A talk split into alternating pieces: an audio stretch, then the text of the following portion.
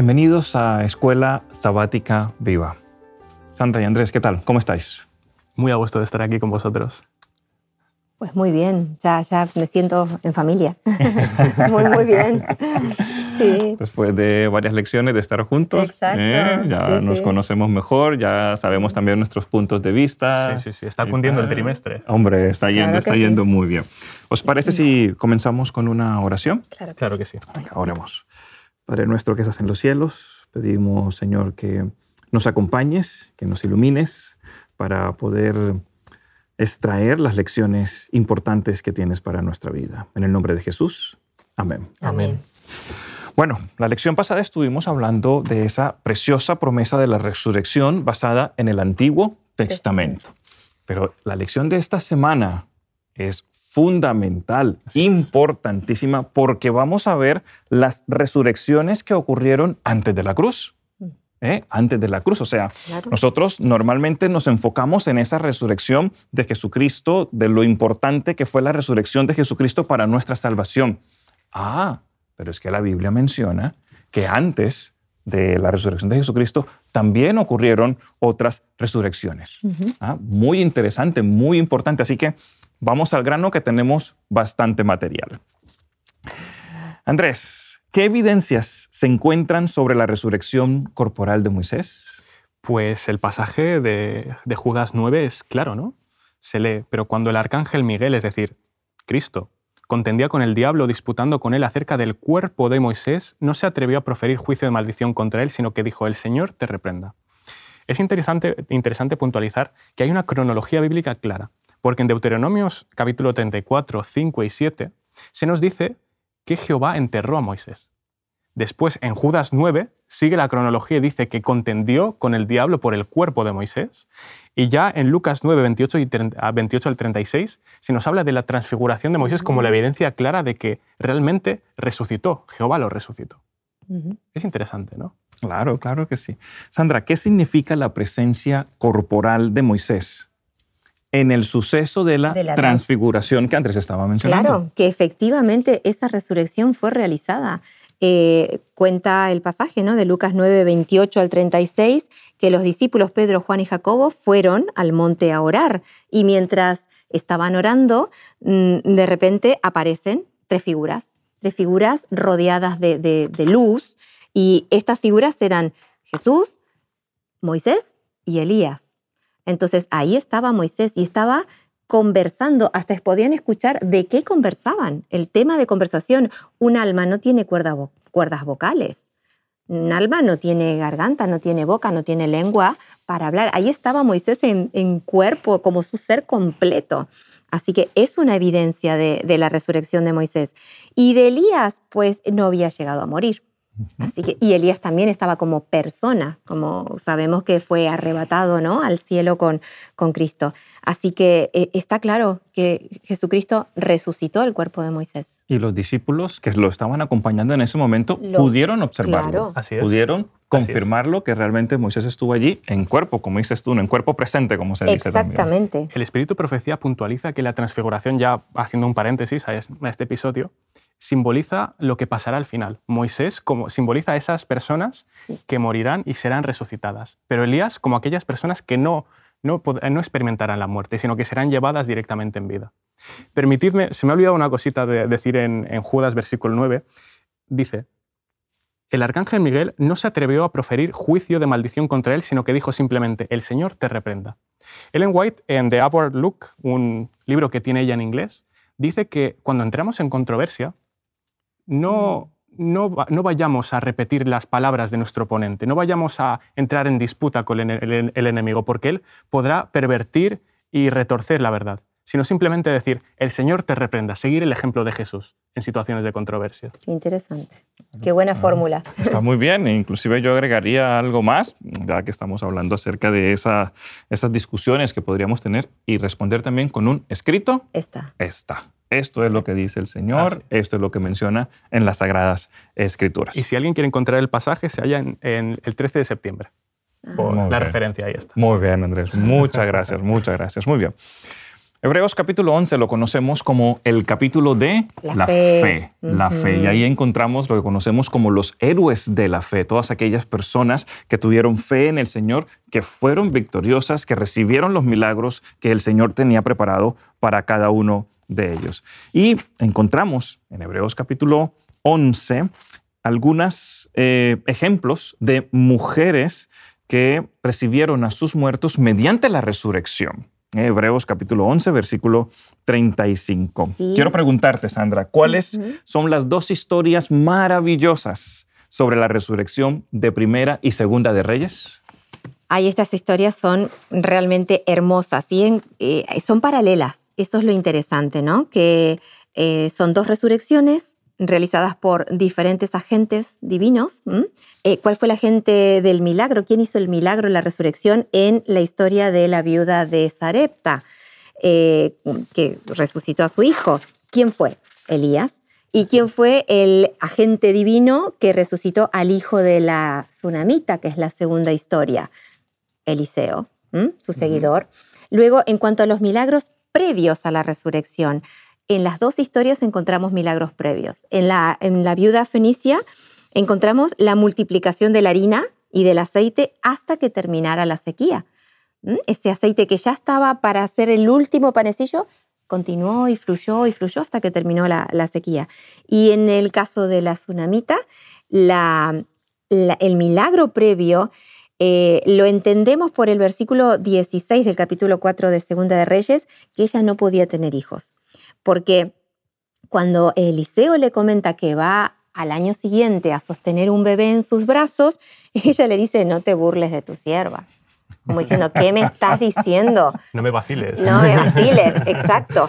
Así que aquí hay un milagro mm, clarísimo. O sea, ella pudo tener a este hijo que luego iba a morir y a resucitar. Eh, otra, otra característica que se dan las dos historias, las ayudas previas de las madres hacia el agente de- de- del milagro, ¿no?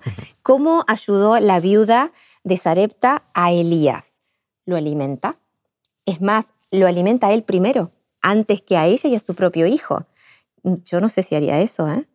Eh, el- el- creo que es muy importante ese acto de entrega que tuvo. De, En ese momento de sufrimiento, sabiendo que era el, último pan que quedaba, el último pedazo de comida que quedaba para tu hijo. Y ella lo hizo. Claro. Y en el caso de la tsunamita, prepara a Eliseo una, eh, como un departamento, un piso, un aposento para que él pase y tenga para hospedarse, ¿no? Eh, la condición social de ambas mujeres, muy diferente, ¿no? La viuda, muy pobre, muy, muy pobre. La, y viuda, ¿no? La tsunamita se ve que estaba en buena posición, porque cuando el hijo enferma, dice que ni siquiera avisó al padre que estaba en el trabajo, o sea, que tenía marido, eh, tenía siervos, Sí, sí, así sí, que estaba en buena posición. sin duda. Eh, el motivo de la muerte no se especifica mucho, no hay diagnósticos, pero en el caso del, del hijo de la viuda de Sarepta era una enfermedad y en el caso de la tsunamita un repentino dolor de cabeza. No sé si un aneurisma o alguna cosa que le habrá pasado al niño, pero mucho dolor de cabeza y finalmente fallecimiento. ¿no?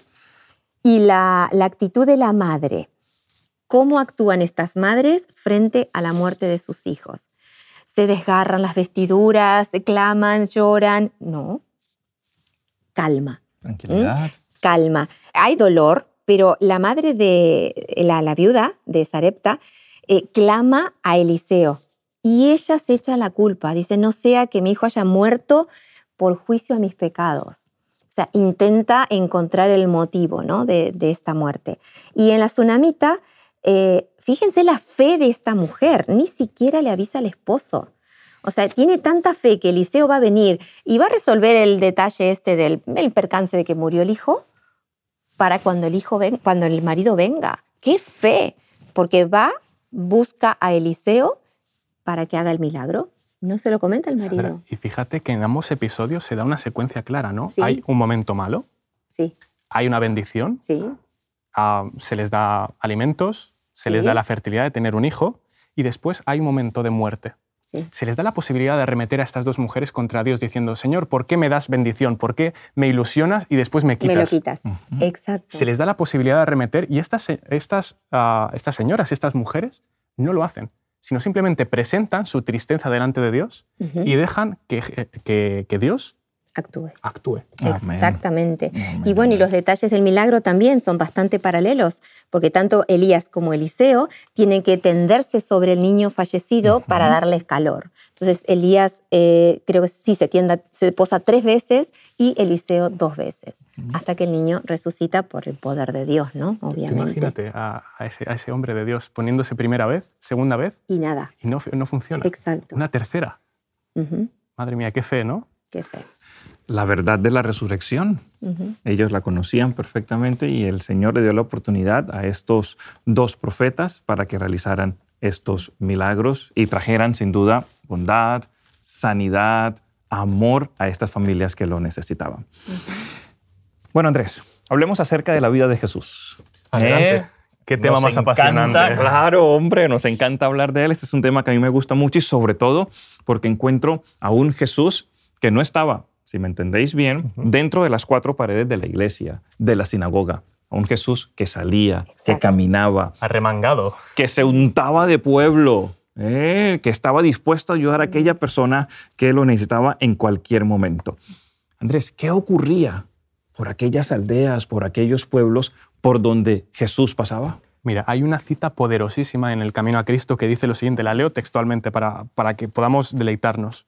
Había aldeas enteras donde no se oía un gemido de dolor en casa alguna porque Él, Jesús, había pasado por ellas y sanado a sus enfermos.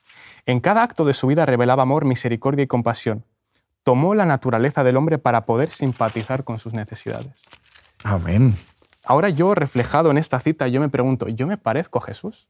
Hmm. Y la última parte dice, dice, tomó la naturaleza del hombre para poder simpatizar con sus necesidades. Tenía esa mirada atenta y sensible para ver qué necesitaba el otro, dónde podía ayudar. Y eso es una cosa que se aplica a terapia, a la terapia psicológica, porque yo, como profesional, tengo que mirar al paciente y ver dónde está el dolor para yo poder ayudar. Una característica que Cristo nos refleja y que nos invita a ser semejantes a Él. ¿Yo me parezco a Jesús? Sería la pregunta. Claro, claro, claro. Muy bien. Qué bonito eso que has mencionado. En Lucas capítulo 7, eh, los versículos 11 al 17, encontramos la historia del el hijo de la viuda de Naín. Ujú. Una viuda que estaba llorando, que ya había perdido a su esposo y ahora entonces pierde a su hijo también. La van acompañando otras personas. Ella estaba sin duda muy, pero muy triste. Y voy a leer el versículo 13 y el versículo eh, 14, que me encantan de esta historia. Dice, cuando el Señor la vio, se compadeció de ella y le dijo, no llores. Acercándose, tocó el féretro y los que lo llevaban se detuvieron y dijo, levántate, a ti te digo, joven, perdón, a ti te digo, levántate. En las otras ocasiones, en las que tú nos contabas anteriormente, de las otras dos mujeres que habían perdido a sus hijos, ellas tomaron la iniciativa para llamar a los dos profetas y decirles que vinieran, que hicieran algo por sus hijos que habían fallecido. Pero en esta ocasión, y es algo precioso que encontramos en las Sagradas Escrituras, es Jesús quien toma la iniciativa. Es Jesús quien, a medida que iba caminando, que iba saludando a la gente, que iba observando lo que estaba pasando, sin duda se da cuenta de una mujer que está sufriendo. Vio la necesidad. Vio la necesidad de una mujer que había perdido a su hijo, de una mujer que sin duda ahora quedaba sin nada de qué agarrarse, de qué sostenerse, sin esa ayuda que, que pudiese tener más adelante en la vida. Y Jesús dijo, a esto no lo puedo dejar pasar. Algo tengo que hacer al respecto. Entonces Jesús toma la iniciativa, se acerca y, Y hace consuela. el precioso milagro. Sí, Consuela, sí, sí, no seguro. llores. Yo me lo imagino a Jesús palmeándole el hombro. No llores, que no está todo perdido. Ten fe. Hay esperanza. Hay esperanza y tenemos esperanza de la resurrección. Y yo lo aplico a la iglesia.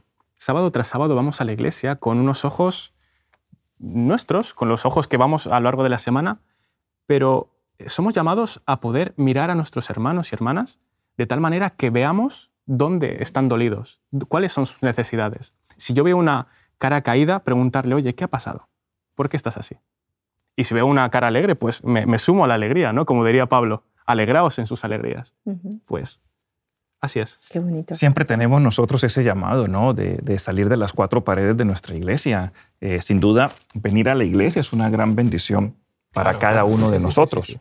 Eh, pero, ¿qué está pasando alrededor de nuestra iglesia? ¿Qué está pasando en nuestra Así comunidad? Correcto, correcto. cuáles son las necesidades que hay en nuestra comunidad y sin duda ese llamado a que nosotros hagamos algo por ellos. El mismo texto bíblico habla de que toda la ley se resume en dos, en dos mandamientos. Claro. ¿Cuáles son? Amar a Amar a Dios. Dios sobre todas las cosas y a nuestro prójimo como a quién? Como a nosotros mismos. Y ya entendemos, según las Sagradas Escrituras, que nuestro prójimo no es el, el judío que cree como yo. No es aquella persona que va al sábado a la iglesia y que es adventista del séptimo día y que cree igual o lo mismo que yo creo. Ese prójimo, de acuerdo a lo que describe las Sagradas Escrituras y en los comentarios del linaje de Juárez, es toda aquella persona que se encuentre en necesidad. Un detalle, y eh, re- retomando un poco el, ah, las viudas de, de Primera y Segunda de Reyes, Ujú. tanto Sunem, perdón, tanto Sarepta como Sunem eran localidades, eran poblaciones que no eran israelitas, tenían influencia idólatra. Y en palabras de Pablo, actuad sobre los gentiles. No solamente os quedéis en, en esas cuatro paredes. Exactamente. Y además, otro detalle, en esa época los que se consideraban débiles y con necesidades eran los huérfanos y las viudas. Pero en la actualidad vamos a tener que agudizar mucho más la vista, ¿eh? porque bueno, nuestros prójimos están en la iglesia, en nuestro barrio, en nuestra ciudad, en todos lados, pero no son solo las viudas y los huérfanos. Sí, sí, hay diferentes tipos de necesidades y el Señor nos pide que la personas. atendamos. Eh, recuerdo, Andrés, que en alguna lección anterior, de, alguna, de algunas semanas que ya estuvimos estudiando, tú mencionabas acerca de ese modelo, de ese modelo que tiene que ver con el ser humano, Exactamente. donde, donde sin duda está la parte espiritual, la parte física, eh, la parte social, la parte emocional. Saben, a veces nosotros nos enfocamos mucho dentro de la iglesia en esa parte espiritual, ¿verdad? Ujú. Tenemos la Biblia, hay que comunicarnos con Dios, hay que leer las Sagradas Escrituras, eh, debemos desarrollar esa parte importante de nuestra vida con Dios y eso está bien, claro que sí, pero cuando hablamos con la gente, cuando nos encontramos con la gente, vemos que tiene necesidades no solamente en la parte espiritual, Claro. sino también en la parte social y emocional. Así es, Ujú. así es. Sandra, la lección de esta semana nos cuenta también de otra resurrección que ocurrió, Sí, teniendo a Jesús como protagonista. sí, sí, ¿A qué comparaba Jesús eh, a la muerte basado en la historia de la hija de Jairo? Bueno, aquí tenemos otro milagro preciosísimo, otra resurrección antes de la cruz, ¿no? Conocemos la historia que se encuentra registrada en, en Marcos, capítulo 5. Eh, aquí vemos que Jesús es llamado por, por Jairo, que era un, alto dignatario ¿no? de, la, de la sinagoga, porque su hija estaba muy enferma. Dice capítulo 5, versículo 23, y le rogaba mucho diciendo, mi hija está agonizando, ven y pon las manos sobre ella para que sea salva y viva. Aquí Jairo va en busca de la ayuda de Jesús, porque ya sabía que Jesús sanaba, curaba enfermos. Eh, esta niñita de 12 años lamentablemente falleció. Entonces fueron al, al- al- al alcance del- de, Jairo y le dijeron, ya está, no molestes más al maestro porque tu, tu hija ha muerto. ¿Y, y qué dice, dice Jesús? Oyendo lo que habían dicho, dijo en alto le dijo al alto dignatario, no temas, otra vez el consuelo, no temas, sí. cree solamente y continúa su camino. Y cuando llega a donde está la niña fallecida, eh, hace una declaración y, y utiliza una metáfora que es, es muy, pero muy práctica. Eh, Jesús era práctico, Jesús era un pedagogo, pero de, con mayúscula. Él se valía de, de, eh, ejemplos que la gente conocía, que la gente vivía, que la gente experimentaba día a día Un maestro. un maestro. Entonces él dijo, "Mm, tranquilos, ¿por qué lloran? ¿Por qué tanto escándalo? ¿Por qué tanto alboroto? ¿Por qué tanta desesperación? La niña no está muerta, si no duerme, está durmiendo. Y yo me imagino la cara de, de estas señoras que inclusive se les pagaba, ¿no? Para que hagan todo ese escándalo y esa, esa ceremonia del, del duelo, de, de que muere, eh, de- de- del sufrimiento de la muerte. ¿Qué está diciendo este hombre? Si esta niña está muerta, o sea, no, no lo entendieron. Y cuando Jesús tomó la mano de la niña y le dijo, Talita Kumi, niña, a ti te digo, levántate, la niña se levantó. Y ahí entendieron, ah, Jesús está diciendo que la muerte es como un sueño. Esta es una de las metáforas eh, favoritas de Jesús. No se utilizan solo en el Antiguo, en el Nuevo Testamento, también en el Antiguo Testamento. El, la muerte como, como un sueño. En este milagro, en esta resurrección, vemos este detalle, esta aplicación práctica. La muerte, no más conciencia, estamos durmiendo. Sandra, tú mencionabas que cuando Jesús llegó allí, ¿verdad? Estaba la gente alborotada, estaba llorando, estaba gritando. Y a veces, Andrés, ante la muerte, esa también puede ser nuestra reacción, una reacción de desesperación, de no entender lo que, lo que está pasando. De miedo. De miedo, sin duda, de miedo. Andrés, ¿cómo podemos tener nosotros confianza, tranquilidad en esos momentos de dificultad, de desesperación, de situaciones de temor? Pues bueno, Gabriel, ah, el temor, tengo que decirte que es un problema muy común, muy común en terapia. Están las llamadas fobias, fobia específica, por ejemplo, tener ansiedad a un estímulo específico, hay la fobia a las serpientes, fobia a las arañas, fobia a las alturas. También tenemos a la, ansiedad social, la fobia a que nos evalúen socialmente. Ah, ansiedad por enfermedad, la, llamada hipocondría. ¿no? pero nosotros cuando hablamos solamente del problema no, no llegamos a ninguna a ninguna conclusión. Tenemos que hablar también de la solución. ¿Qué se hace con esa persona que tiene temor, que tiene miedo? Pues la solución terapéutica, entre comillas, solución, porque es un proceso, es un proceso mediante el cual la persona aprende a no temer, ah, sino que ese, ese proceso curativo se da mediante la exposición, el enfrentarse al miedo. Es la única manera que nosotros tenemos de poder enfrentar. Vencerlo. Exactamente, exactamente. Mediante esa exposición ah, menciona menciona la Biblia y el espíritu de profecía que Dios ante miedos irracionales, porque ese es el problema. El miedo en, sí es una emoción adaptativa que nos permite alejarnos del peligro. Pero el problema es cuando tenemos miedo irracional en situaciones que no tendríamos que tener miedo y miedo excesivo. En ese momento Dios realiza acciones en nuestra vida para que nosotros podamos tener confianza en Él. De tal manera que ese miedo ya no tenga efecto sobre nosotros, sino que en nuestra mente esté nuestra relación completa con Dios. Amén, amén. Qué bonito. Muy bien. Y eso es lo que tenemos que hacer, ¿eh? enfrentar esos miedos, enfrentar esas dificultades que nosotros encontramos, pidiendo siempre, sin duda, el apoyo de nuestro Dios. Solo un comentario eh, eh, sencillo, rápido, con respecto a la muerte de Lázaro. Sandra, ¿a qué comparó Jesús la muerte de Lázaro? ¿Qué, otra, ¿Qué, otra, figura, como tú lo mencionabas anteriormente, qué otra metáfora usa Jesucristo en pues este la misma, la misma metáfora, porque cuando le, le, comentan ¿no? Jesús que ya Lázaro había muerto, él dice, no, no, no, nuestro amigo Lázaro duerme, pero aquí agrega un punto más en esta metáfora, la amplía, pues dice, voy a despertarlo. Entonces no solamente está comparando a la muerte con el sueño, sino que está comparando a la resurrección con despertar de ese sueño. Es como que completa esta metáfora. Y, bueno, y aquí vemos también que Marta ya tenía la esperanza de la resurrección. Ya sabía, pues dice, no, no, pero Señor, ya sé, ya sé que mi hermano va a resucitar aquel día. Y ahí es donde Jesús dice, yo soy la resurrección de la vida. Así que se amplía la metáfora. Claro que sí.